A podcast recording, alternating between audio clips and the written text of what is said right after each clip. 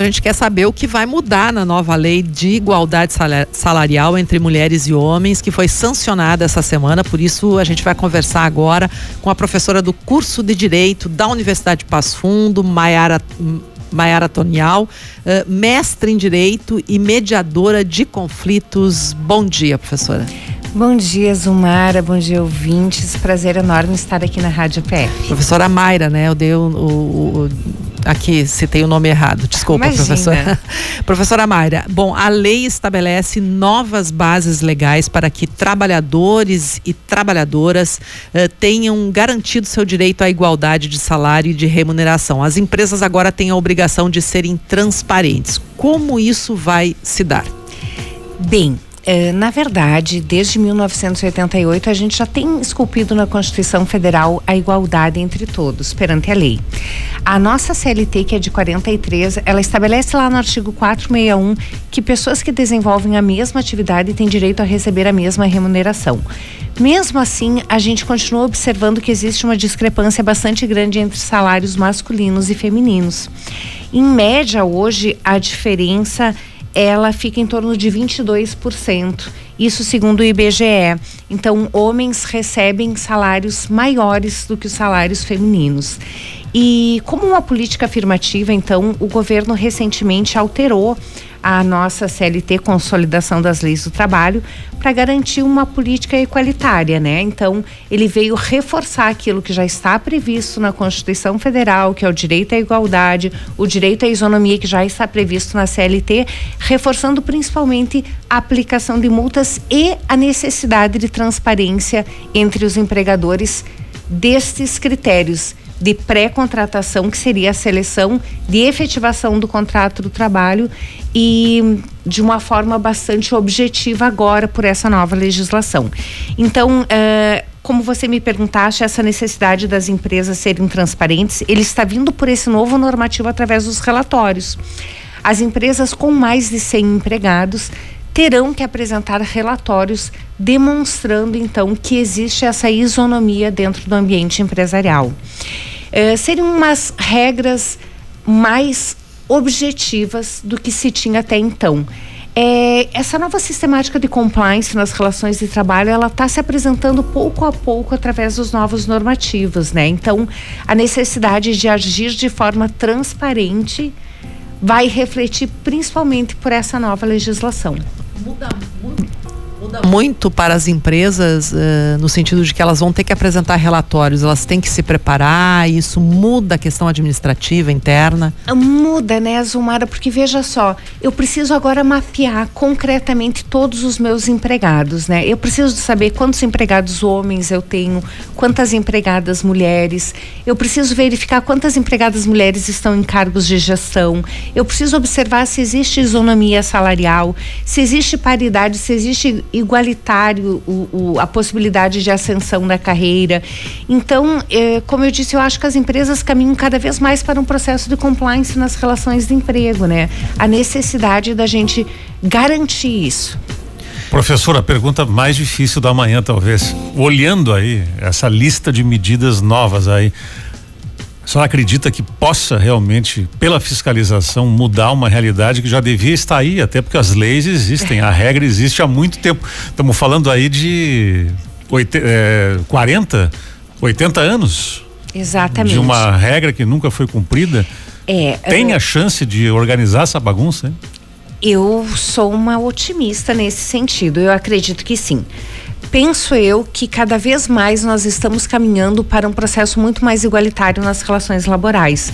A necessidade de se derrubar pouco a pouco na sociedade os critérios discriminatórios, ela vem por políticas afirmativas. Então essa é mais uma política afirmativa nesse sentido. É, não precisaria ter uma lei para dizer que homens e mulheres são iguais perante a lei. Não, não necessitaria existir uma legislação que garantisse que pessoas que desenvolvem a mesma atividade tenham direito a receber receber o mesmo salário. Mas infelizmente se faz necessário, porque uh, se não existe uma legislação que atribua multas, uma legislação que atribui fiscalização, muitas vezes isso não é cumprido. Então, nós que somos mulheres, nós que temos filhas mulheres e, e que verificamos que essa diferença perdura por muitos anos, né, em 2023, ainda se constatar pelo IBGE que existe uma discrepância, discrepância salarial, em média, enquanto. Uh, os homens ganham 2.555, as mulheres estão ganhando em torno de 1.985. Ainda existe uma diferença em torno de 20 e poucos por cento aí entre o salário feminino e masculino, né? Então é necessário que uma nova legislação venha para que seja cumprido. Eu, eu acredito que ela vem positivamente nesse sentido. As empresas vão ter prazo para se adequar à nova legislação?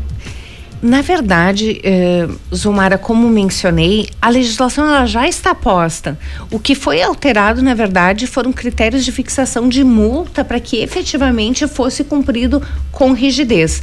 Sim, as empresas que não estiverem adequadas, elas vão ter que traçar um plano de metas, né, para que elas possam se adequar então ao novo normativo, porque o relatório agora é exigível, antes ele não era exigível. Então, vai sim ser apresentado, mas existe uma multa administrativa lá de 3% que está estipulada no parágrafo 7 se não me fala, não me falha a memória, uma multa de 3% aí sobre a folha de pagamento do empregador para aquela empresa que se recusar a se adequar aos novos normativos. E não é pouco, né? Pois é. Não é pouco. Conforme o porte da empresa, o valor pode Imagina. ser bem significativo, né? E na sua percepção, a capacidade do governo de fiscalizar Uh, eu acredito que sim. Uh, eu acredito muito no poder fiscalizatório do Ministério do Trabalho e Emprego e do Ministério Público do Trabalho. Uh, eles estão fazendo ações conjuntas, buscando cada vez mais a melhoria nas relações laborais.